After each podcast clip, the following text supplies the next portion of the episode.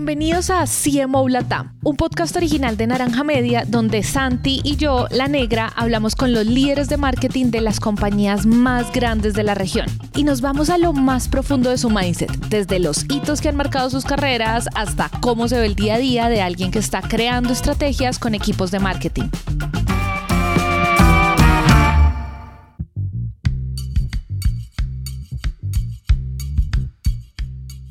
Hoy hablamos con Germán Salcedo, director de marketing digital en Comeva, una de las cooperativas más grandes de Colombia.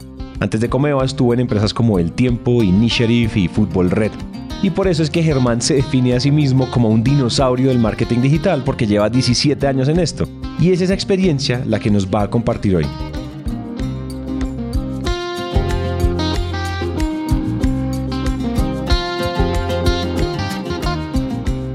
En esta conversación tocamos temas como el poder de los datos para el marketing y los errores más comunes que llevan a las malas decisiones basadas en datos. También sobre los nuevos segmentos de audiencias que casi nadie está entendiendo y sobre cómo vivir con ganas de sorprenderse siempre. Entonces, comencemos. Desde los primeros días de marketing digital, Fútbol Red 2005, cuando construíamos los portales con el contenido, el rich media era una fantasía, todas las impresiones eran carísimas, la programática no aparecía por ningún lado, entonces a los portales nos pagaban un dineral por los espacios, sobre todo si teníamos audiencias. Luego nos tocó ver la llegada de Facebook, entonces el foro de discusión se volvió, fue pelea por Facebook. Eh, en fin, todo un camino evolutivo que cuando aprendíamos a usar una, una, cosa, inmediatamente nos lo cambiaban. Cuando aprendimos a usar Foursquare para efectos estratégicos, ya la gente no se registraba en Foursquare. Cuando aprendimos a usar Twitter, resulta que el Twitter chévere, ese que hacen a veces en nostalgia del cómo era Twitter en el, en el 2009, ya no, ya, ya no existe. Toda la, segunda y tercera etapa del YouTube, ahora el YouTube por demanda, o sea, todo, todo te lo van cambiando minuto a minuto y eso es algo de lo que a mí me gusta y de lo que me tiene pues metido aquí 17 años seguidos dándole y dándole y dándole, porque pues a pesar de estar eh, viejito dentro de los digitales. O sea, yo entro a las agencias hoy el día y me siento como Robert De Niro en el pasante de moda, más o menos. Germán, yo tengo una pregunta, porque ya que, ya que como tú te describiste a ti mismo como uno de los dinosaurios de digitales, a mí siempre me da mucha curiosidad cuando me encuentro con personas como tú. 17 años trabajando en esto, esto suena a una eternidad en marketing digital todo ha cambiado, como acabas de decir, o sea, todo cambia de hecho todo el tiempo, pero ¿qué es lo que se mantiene? ¿Cuál, cuál, cuál sí es esa constante que tú sigues viendo año tras año? Yo creería que ahí va mucho son las ganas de sorprender y de conectar, ¿no? Porque lo que tú buscas o lo que se ha mantenido en los 17 años es eso, en poder, en poder envolver a las audiencias y en poder mostrarles las audiencias desde, desde los canales que consideraban antes no necesariamente primarios, que puedes, que puedes estar en contacto con una marca y que puedes ser parte de la marca, que eso fue lo que hizo pues todo el tema de la llegada a las redes sociales, cuando decidieron las marcas volverse personas y las personas empezar a encontrar canales de respuesta automática sin necesidad de marcar un teléfono o mandar un correo electrónico. Entonces esos son 17 años buscando sorprender, sorprenderse y tratando de, entender eh, a la gente y, la curiosidad y el, estar conectado con la gente y, precisamente el, buscar esos mensajes y el buscar esos insights y, estar atento a lo que pasa en el mundo es lo que me tiene aquí metido todavía eh, de cabeza y es lo que me llama a estar permanentemente preguntando, bueno, ¿y ahora qué, va a venir? O sea, es que lo que hablamos hace un rato, cuando estábamos en Fútbol, en, fútbol Red, era ver el partido y comentarlo en, en el portal y pare de contar. Hoy por hoy la Copa Libertadores y si no estoy mal la Copa Suramericana tiene partidos por, con transmisión por Facebook. Entonces mira hasta dónde hemos llegado, el tema de las redes sociales, que ya no hay necesidad de que tenga un comentador, un comentarista, lo que sea, sino básicamente está el partido ahí para que cualquiera lo pueda, lo pueda, lo pueda comentar. Incluso el, el fútbol local, varios de los partidos de la liga femenina los transmiten por YouTube. No salen por televisión, salen es por YouTube. Entonces ese, ese sentir de cada día podemos sorprendernos y cada día va a pasar algo diferente, es lo que, lo que me tiene aquí metido y es también eh, uno de los, de los motivos por los cuales duermo muy poquito, ¿no? Ah. Porque, porque le, decía, le decía a alguien hace poco, ¿cuándo te apagan internet? Nunca. Si uno está en un restaurante, salvo que sea una cafetería 24 horas, y tú estás en un restaurante, tú sabes que la, la, la, la pelada, la limpiada y todo, la llegada de los vegetales es a las 4 de la mañana, a las 6, 7 de la mañana empieza servicio, a las 11 paras, a las 12 preparas almuerzo, a las 12 y así, así hasta que cierras 10, 11 de la noche si tienes un restaurante, un, un, un diner normal, pero internet no te lo pagan nunca. Y aquí un estallido reputacional en redes sociales lo puede generar un usuario inconforme un domingo a las 3 de la mañana sin ningún problema. Entonces, ese tipo de situaciones son las que te llevan a, estar pensando en eso. ¿Cuál es el, el trasnocho? ¿Cuál es el reto? El reto es poder anticipar a estas audiencias cada vez más demandantes, el poder eh, anticipar a estas audiencias que cada vez son más eh, proclives al uso de, de, tecnología, porque pues anteriormente te decían, ok, la tecnología es para los jóvenes, la tecnología es para los muchachos que están en edades 20, 30 años, que son los, los llamados nativos digitales, ellos los que nacieron y en medio del parto su mamá se sacó una selfie. Así mi mamá no quería ver a nadie y lo que hicieron para avisarle a todo el mundo fue ni siquiera llamar por teléfono. O algunos tíos que vivían fuera de la ciudad les mandaron un telegrama. Hoy por hoy vos sacas un telegrama en una universidad y, no saben qué es. Sí, sí, sí. Hay, hay, muchachos que nunca lamieron ni lamerán una estampilla. Jamás. Jamás en su vida. Porque no entienden eso. Entonces, es entender, y esta, y esta generación, eh, con, con, los millennials en la mitad, los, los treintañeros y los cuarentones, los early millennials y los late millennials, atrayendo a los viejitos, a los baby boomers, a enseñarles a, usar la tecnología de, explotado pues por la pandemia. O sea, un código QR hace 10 años era como, no, yo no te escaneo un código QR porque se me come el plan de datos. Hoy por hoy vos ves a los señores llegando a los restaurantes y sin ningún tipo de inquietud te van tomando la foto al, QR code y, queda, y queda montado.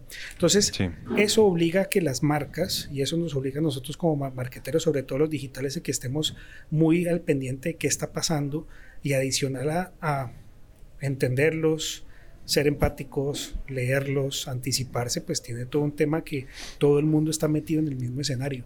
Entonces la sobreexposición, la, la, forma de diferenciarse también te lleva a decir, ok, ya vi que mi competencia hizo esto, que yo estaba pensando hacer que no lo hice, ahora cómo lo hago, no solo para salir diferente, sino para ser más relevante y lo que al final uno busca con todo lo que hace es que tenga más valor, que me perciban como algo valioso y digan, esto era lo que yo necesitaba, muchas gracias porque llegaste justo cuando lo necesitaba y no soy un mensaje más de toda esa maraña de mensajes que hay hoy por hoy.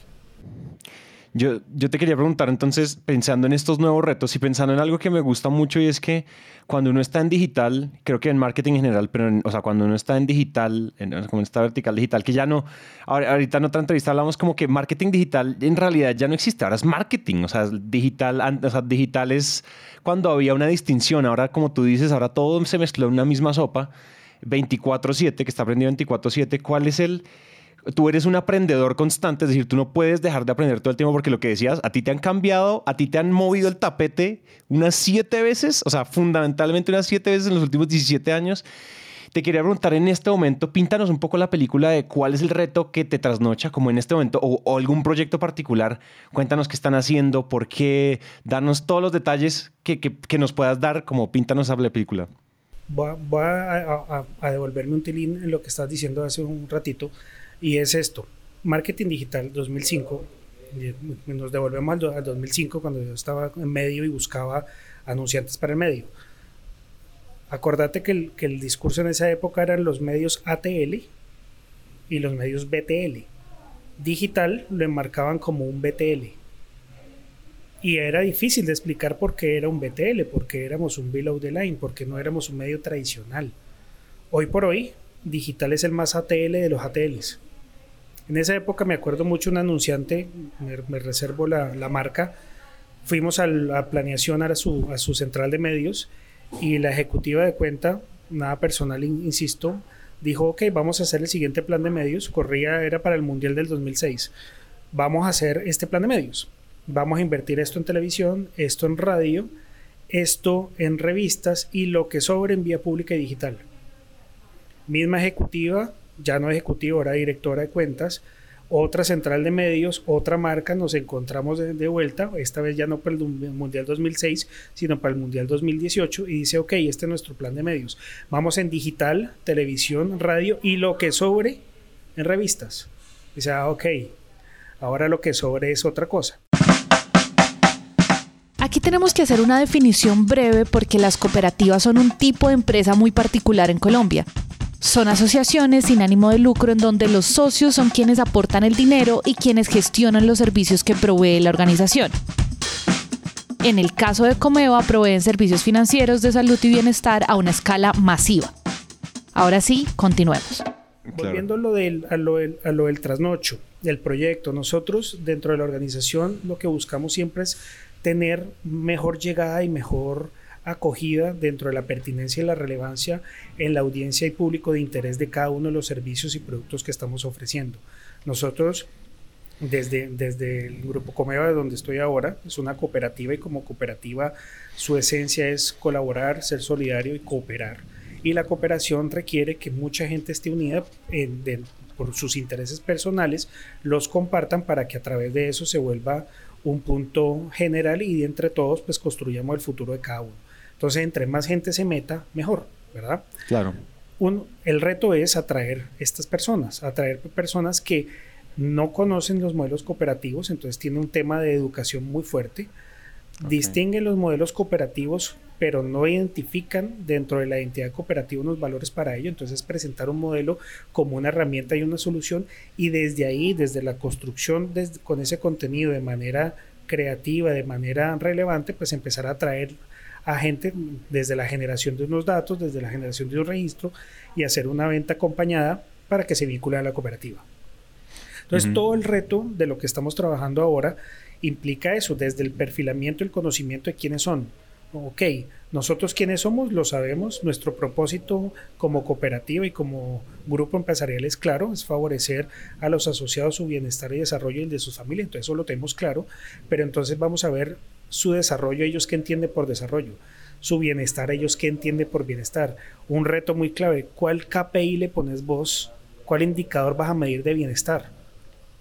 ¿Cierto? Porque ah, tener casa es bienestar, sí, pero es que yo tengo casa, pero es alquilada, pero está en una zona insegura, o sea, no es bienestar. Entonces, empezar a entender esos KPIs de, de bienestar para poder tener una evaluación de los mismos y poder construir desde ahí la comunicación.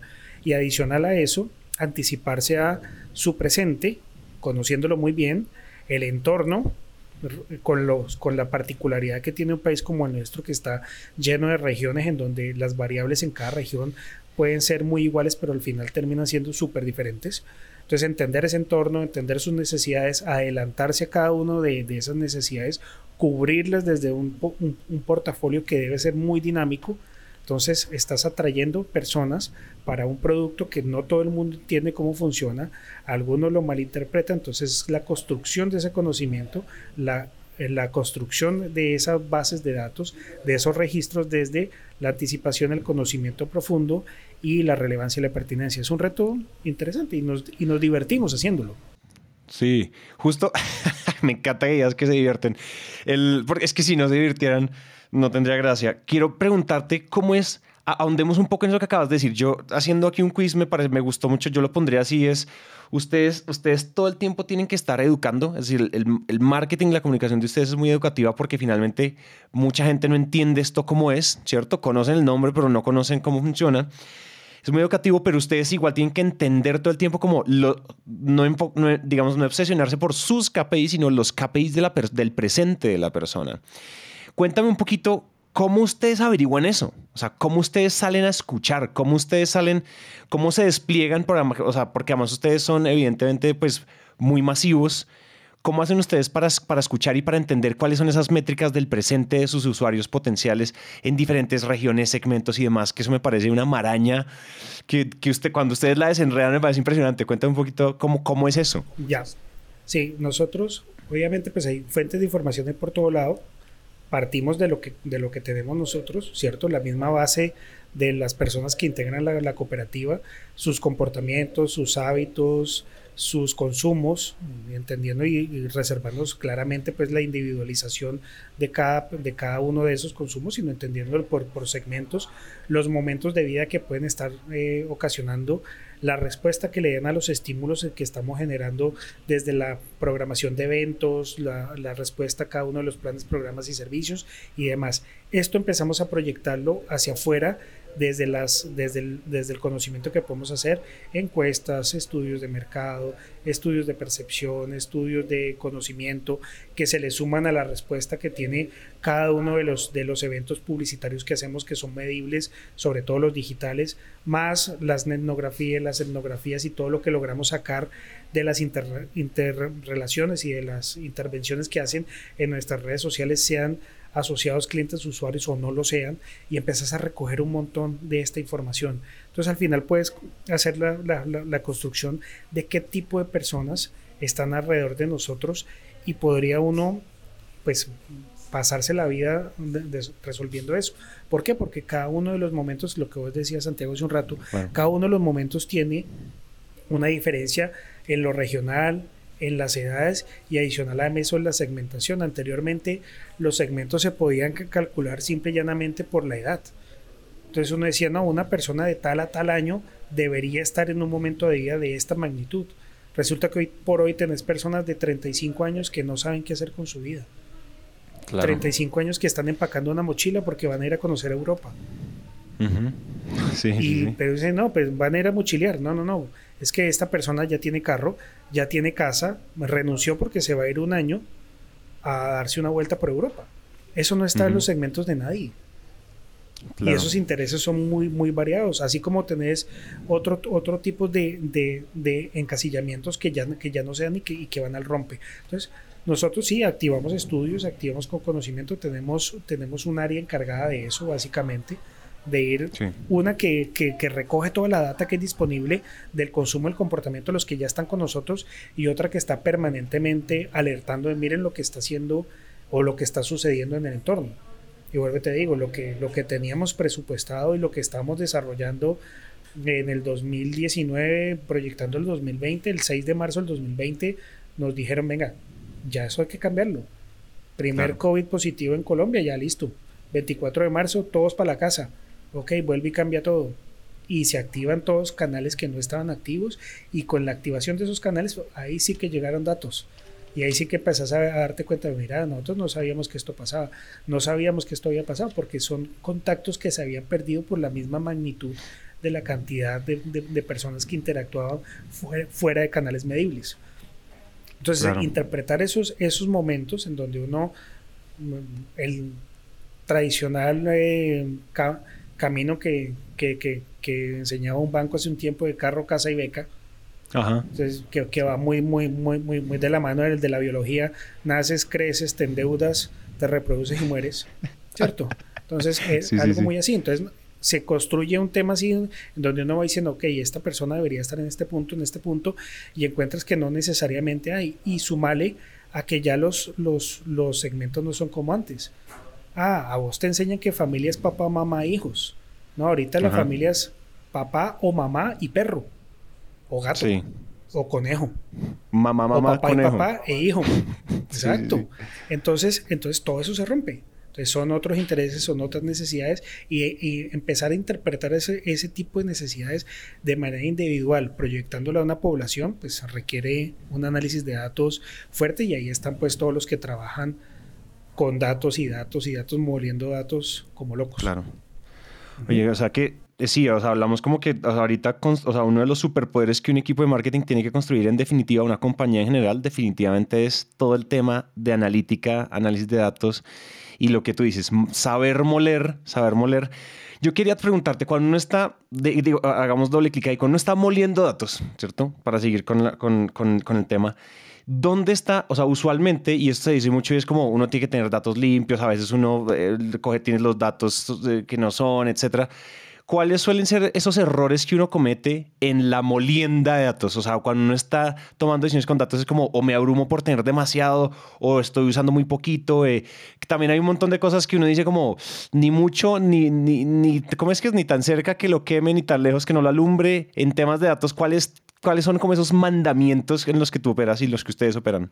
Hay varios, ¿no? Hay varios y esto va pues muy, muy, muy de la mano de lo que estás hablando. O sea, la, abundancia de los datos ahorita es impresionante. Sin embargo, una de las tendencias de lo que nos dejó la pasada, y hablo en pasado de la pandemia que todavía anda por ahí dando vueltas, es todo lo que tiene que ver con, ok, yo antes daba mis datos sin saber para qué, ahorita sí quiero saber para qué los di. Claro. Ah, y ya la gente no está tan, tan entretenida recibiendo 50 mil mensajes al día de 300 mil contactos o que te llegue un WhatsAppazo de vení, yo no sé quién sos ni por qué tenés mis datos y no me interesa. Entonces, eso También, también ayuda. ¿Qué puede uno eh, entender como un pecado dentro de los datos? Alguna vez en, una conferencia, la conferencista decía, ¿cómo es? Parálisis por análisis. Tenés tantos datos que al final no sabes qué tenés tenés tantos insights que no sabes cuál es el más relevante. Tenés tantos hallazgos que no tenés cómo validarlos o el uno contradice al otro. Entonces al final hay que hacer una, dos, tres, veinte, cincuenta sentadas para, para ver cuál es el dato exacto. Y eso puede, puede ocasionar que las decisiones o los momentos que el mercado eh, está reclamando no se tomen porque vos estás analizando datos. Ese es uno. Lo otro es que aplica mucho también para las relaciones eh, personales. No supongas, pregunta. Una vez se recoge datos y datos y datos, entonces uno supone que todo va por un buen camino. Venga, aquí hay una hipótesis, pero esto contradice los resultados del, no sé, del, del producto como tal o, o, lo, o, lo, que está pasando en los portales o lo que está pasando en las conversiones. Vamos a preguntarle a la gente qué pasó, porque a veces uno se enseguece en su día a día que dice esto debería funcionar, no entendemos por qué no. Y el no entendemos por qué no es porque nunca preguntamos. Entonces también, también funciona eso. Y, y otro, otro gran amigo mío, él siempre ha dicho algo de, de que conservarlo simple y sexy. Okay. No necesitas 200 KPIs para medir algo. Con que tengas cuatro que estén amarrados a tu estrategia, ya con esos baja la pepa. Ok. Entonces, por ejemplo, tenés un video.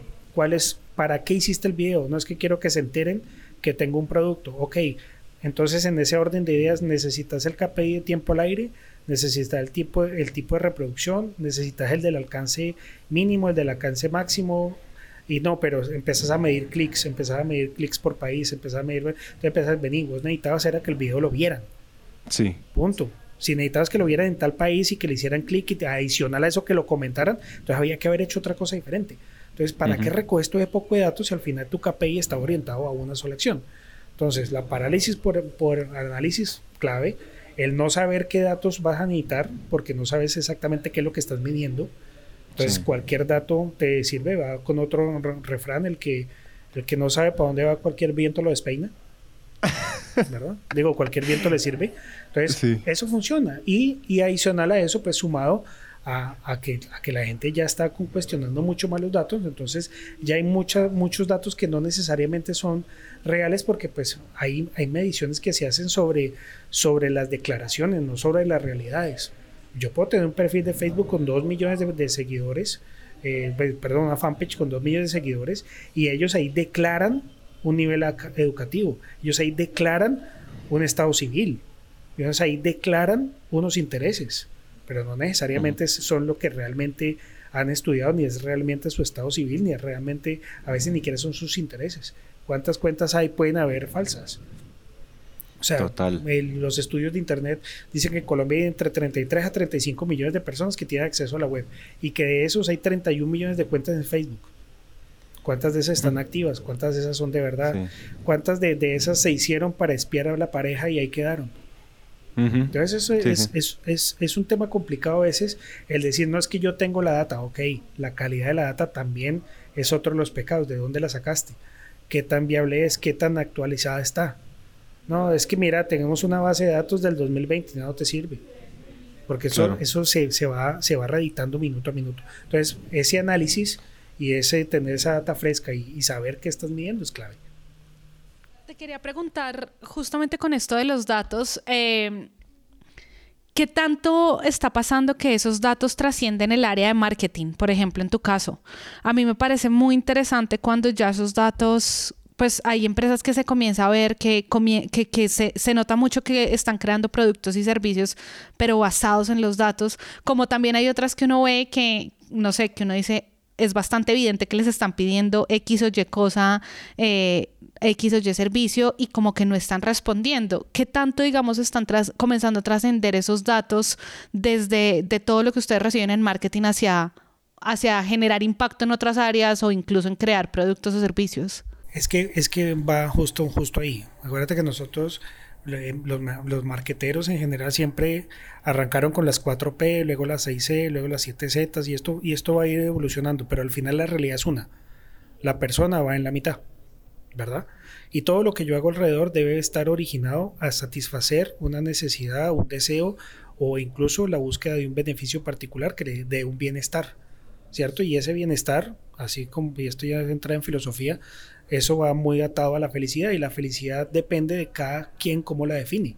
Entonces la felicidad tuya no necesariamente la felicidad de Santiago ni la felicidad de otros diferentes e incluso pueden tener la misma motivación, pero son felices de maneras diferentes. Entonces, obvio que los datos trascienden y salen de mercadeo porque el mensaje, construir el mensaje, llevar el mensaje, aparecer en el momento oportuno, presentarlo de la manera creativa, sí, todo, todo eso se nutre con los datos, pero, pero redunda en, ok, ya lo impactaste, ya le llegaste, ahora que lo tenés aquí, ¿cómo lo vas a tratar? Y para eso también necesitas datos. Entonces ya experiencia y servicio empiezan a consumir esos datos.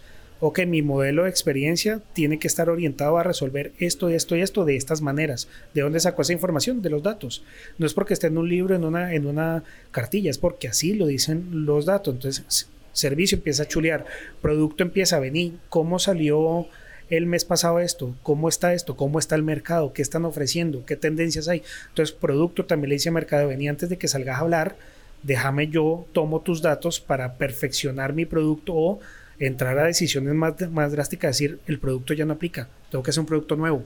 Entonces le das la, la, la vuelta al producto, ya está, servicio de experiencia, ya está producto, recogiendo datos y adicional a eso, pues empieza obviamente pues el tema de, de, mercadeo, entorno y a evaluar todo esto. ¿Por qué? Por lo que te decía, precio, plaza, promoción, producto, pasa a ser cliente, cliente, cliente, cliente, cliente, cliente. Entonces eh, se, va, se va manejando, se va manejando diferente y va ir evolucionando hacia allá. Obvio, pero por eso los, los los chicos y las chicas que están ahora maciando los datos, moliendo los datos, son los que salen a la calle, son los que más les sonríe la gente, todos los días reciben llamadas, oye, vi tu perfil en LinkedIn y me interesa, porque ahorita tener 5, 6, 10 meses de experiencia en datos equivale a tener cualquier cantidad de títulos universitarios, son sumamente atractivos, que no todo el mundo macea datos. Entonces, claro, va de un lado al otro en la organización. Ahora que, ahora que lo dices, me, me, me picas la curiosidad. Yo quiero saber, como, así, como todo, así como todo lo exógeno en términos de marketing ha cambiado y ahora y pasamos de... Yo vi en, el, en, la universidad, y casi digo el nombre de la universidad, yo pero vi en la universidad, a mí me metieron por los ojos las 5 P, cientos producto, plaza, promoción. Eh, y ahorita, y ahorita todos, con los cambios que hemos visto, claramente tú buscas en un equipo de marketing habilidades muy diferentes a las que tú buscabas hace 10 años. Claramente, maciar datos, o sea, científicos de datos es claramente una de las habilidades, digamos que chuliemos esa, pero cuando uno como líder de marketing, tú en tu posición como líder de marketing, ¿cuáles son las habilidades que hoy, o sea, primero de julio 2022, qué es lo que uno debería buscar si uno conforma un equipo de marketing, sea que uno es una startup?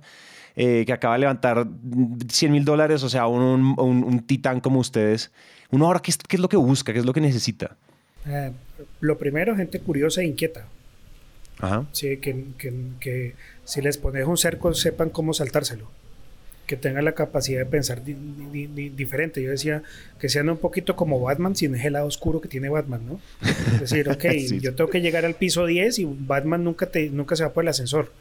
Él te llega de una, de una u otra manera. Ah, que tiene un montón de gadgets, está listo. Entonces, no solo que sean curiosos y, y, un poco rebeldes, sino que también sepan manejar herramientas y se adapten rápidamente a las herramientas sobre todo a las herramientas que tienen datos y a las herramientas que les permitan hacer una de las habilidades más valiosas hoy por hoy que es escuchar.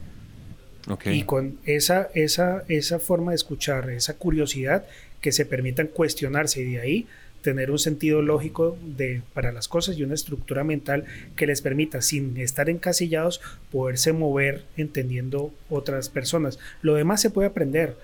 Excel, PowerPoint, eso no tiene ningún problema. Evidentemente, pues la creatividad y eso es súper subjetivo y tampoco, tampoco afina. El equipo que, que yo tengo es un equipo que hay personas de 20 años, 21, 22 años, como hay personas de 30 y tantos años, y todos tienen eso en común, que ninguno está conforme con lo que, con lo que encontró. Siempre van por un poquito más.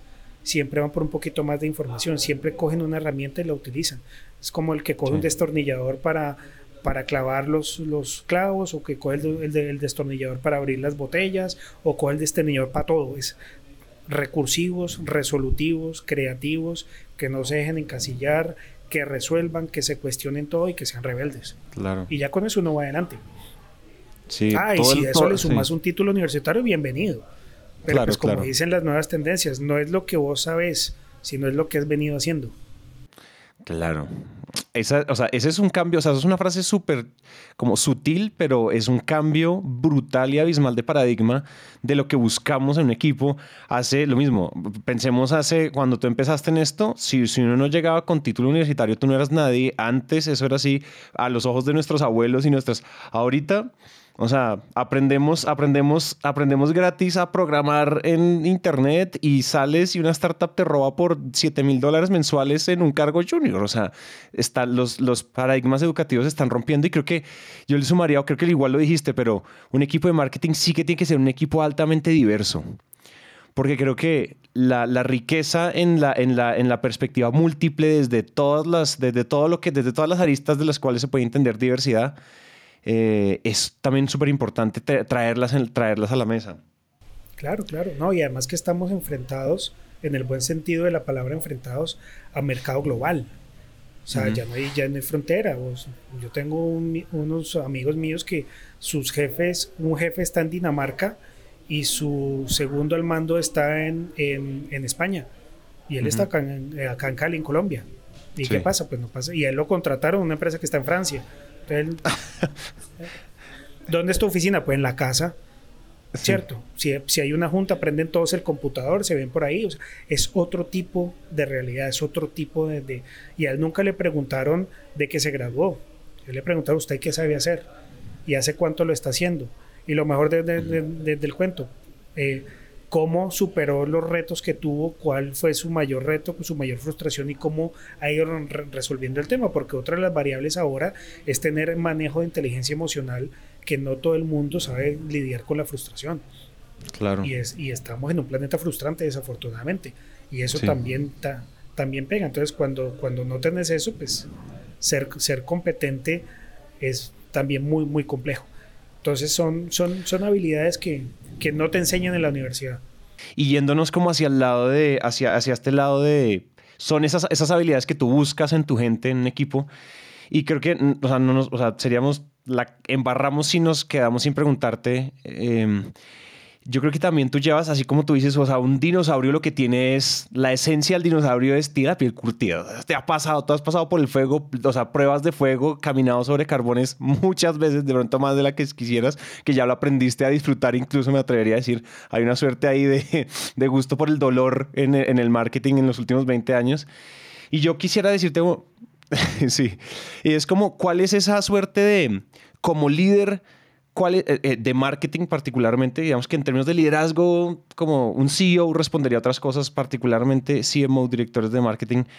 ¿Cuáles son, ¿Cuál es ese decálogo? ¿Cuáles son esos mandamientos de lo que sí? No de, los, no de lo que no, sino de esas cosas que tú has dicho como, yo me estrellé, pero ahora sí, o sea, estas grandes lecciones que tú aplicarías si mañana te tocara empezar de ceros en una startup, en otra industria, como tú ya sabes que esto es esa goticador, esa verdad que tú, digamos, o al menos esta verdad que en, el, en tu presente tiene mucho valor, porque pues de nuevo puede variar mañana. Acá la clave siempre va a estar en el seguimiento, ¿no? Porque toda estrategia viene y se sostiene de, de, aprender del seguimiento. Con ese seguimiento vos puedes establecer caminos de corrección tener plan A, plan B, plan C, plan D es clave. Un equipo que soporte ese tipo de caminos, la flexibilidad y la, y, la, la, flexibilidad para tomar los caminos y la dinámica de poder entender que hay que hacer un cambio y hacerlo rápido, que no todo el mundo lo hace. Poder ajustar sobre la marcha no es, no es tan sencillo. Adicional a eso, el, lo, que hablábamos hace un ratito, la diversidad y entender que hay diversidad. Tu opinión no es, la, no es ni mucho menos la única verdad y puede no necesariamente ser la más valiosa. Entonces, puede que tu idea no salga, salga la otra del, del equipo, fantástico.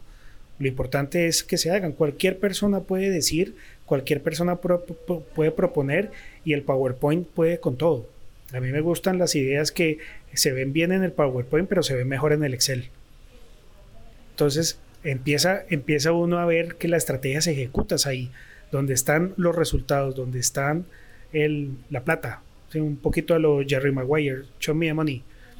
es, un, es un poco así. Entonces aprende uno eso. Uno, uno lidera desde entender que hay muchos, muchos puntos de vista, hay muchos tipos de creatividad. Sí o sí tiene que haber un camino estratégico con unas tareas claves asignadas en tiempos precisos y, momentos puntuales dentro de la ejecución de esa estrategia.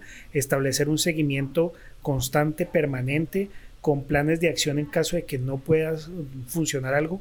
Trabajar muy en equipo, la información disponible para todos, cero hilos, todo transparente, yo te ayudo, tú me ayudas, si tú ganas, yo gano, ganamos todos.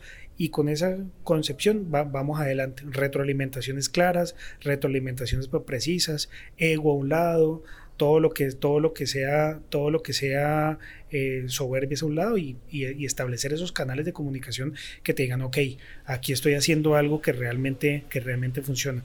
No sé, eh, tanto liderando equipos como siendo parte de equipos, ha habido estrellones muy fuertes por creatividades que no han pegado, por momentos de mercado que no estaban preparados para, para eventos que consideramos disruptivos y resulta que no tenían nada de disruptivos o la creatividad no se entendió o nos equivocamos de audiencia. Entonces todo el establecer esa, esa estrategia desde a quién le digo, qué le voy a decir y cómo se lo voy a decir, sumado al seguimiento, apuntando a los KPI clarísimos, con eso vas a la fija en, cualquier, en cualquier campo, en cualquier estrategia.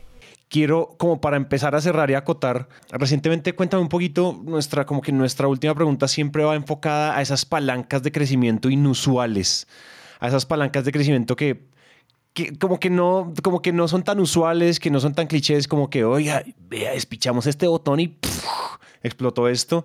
Cuéntanos un poco, eh, tanto ya sea si tienes la anécdota o si tienes la estrategia o si tienes el comentario sobre dónde estuvo esas palancas de crecimiento inesperadas que has tenido.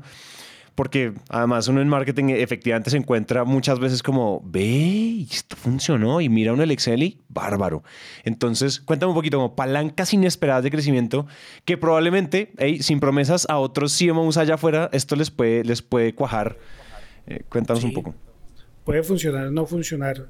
Mi caso mm. particular siempre fue atender los datos, pero siempre dejar como un pedacito de qué tal si no son válidos los datos. Cuestionémonos qué tal si eso que está diciendo, que tomemos el camino de hacerlo de este color y en esta forma, vamos a hacer un ejemplo, la data nos dice que hagamos cuadrados verdes, pues hagamos los cuadrados verdes, pero tengamos un formato de triángulo azul ¿Por qué? Porque es que mira que en la data el dato secundario o el dato que no está ahí, el, el, que uno no ve inmediatamente, puede, puede, puede, funcionar. Y eso que no ves inmediatamente es lo que al final puede resultar. Sobre todo en organizaciones como la que estoy, que tienen una forma de hacer mercadeo muy tradicional porque su público así lo obliga. ¿Verdad? Nosotros tenemos asociados en promedio de cuarenta y tantos años de edad que una pieza en TikTok hoy por hoy hay que explicárselas, o sea, hay que mandar, hay que salir con la publicación y mandarles un correo electrónico explicándoles la publicación. Miren, en el video que acaban ustedes de ver, eso que está acá es un filtro. Un filtro es esto y esto y se usa así. No se preocupe que no nos van a demandar por las canciones porque existe esto y esto que, o sea, todo eso, al final uno dice, no necesito hacer todo eso. Mira aquí que en la data aquí abajo dice que han crecido el uso de tecnologías, entonces hagámoslo. Hagámoslo a ver qué pasa. Obviamente, riesgo controlado, impacto medido, pues tampoco a, lo, a, la, a, la, a, la, macana, tampoco a lo loco, pero sí atreverse un poco a romper e, ese molde, incluso el que te dice, eh, eh, eh, que el que te dice la lógica, ¿de verdad vas a hacer eso? Trata de no hacerlo. Y, y tenemos un campo de experimentación amplio, suficiente que son las redes sociales, en donde cualquier cosa que salga bien se hace viral, cualquier cosa que salga mal se hace más viral. Entonces uno puede ir midiendo el efecto en ese tipo de, de, situaciones. Donde hemos hundido el botón ya estallado, empiezas en que pensamos que de verdad no iban a funcionar, simple y llanamente porque fuimos el contrario de lo que decía o lo que veníamos haciendo tradicionalmente y dijimos ensayemos a ver qué pasa. Y nos atrevimos y corrimos el riesgo. Entonces hay que atreverse, sí. Obviamente ha habido marcas y ha habido otros escenarios en donde se han atrevido, han sido catalogados unos fracasos, pero en la historia son históricos y son icónicos precisamente por eso, porque son fracasos.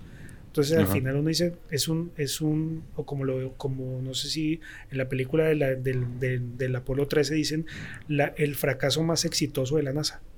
Claro, claro. Entonces si uno, si uno le tiene miedo a eso, pues, pues uno no, no hace nada. ¿Sí me entiendes? Entonces, claro. claro, es atreverse a hacer algo diferente, riesgo controlado, atendiendo los datos, pero viendo esos datos que no necesariamente son los, los primarios. Marilyn Monroe, por ejemplo, cuentan, evidentemente, aunque tengo la edad para haberla conocido, no la conocí. Eh, sí, ni, hubiera tenido la suerte tampoco. Eh, me, faltaba mucha presidencia de los Estados Unidos para eso, pero es otra historia. ella, ella tenía una forma de salir a la calle particular y ella se vestía con sus peinados, su maquillaje, su vestido y sus adornos, se ponía de espaldas a un espejo, se giraba y lo primero que le saltaba, se lo quitaba. Y en esto podía demorar un tiempo. Entonces, si era un broche, si eran los aretes, si era un collar, si era el mismo vestido, si era el peinado, y decía, ah, tienen que ver lo que yo soy en esencia, no pueden andar viendo otra cosa diferente. Entonces, por eso, por ver lo primero que, te muestran, a veces dejamos de ver lo que está atrás. Y eso lo que, lo que está atrás, lo que de verdad es la esencia, si no se tiene en cuenta, pues vos puedes lanzar una campaña en donde el mensaje oculto, el mensaje que vos pensaste que nadie iba a ver, o el dato que está ahí detrás del dato primario, es el que al final te nutre la campaña y te dice, este camino quiera. Y evidentemente como en y en la vida, si funciona una vez no necesariamente funciona dos veces. Entonces al siguiente toca volverse a reinventar y reinventarse y reinventarse y reinventarse sin caer en la, locura de ir a hacer cualquier cantidad de, de, acciones que uno podría calificar como irreverentes o, o disruptivas y termina siendo son caricaturas de una muy buena idea.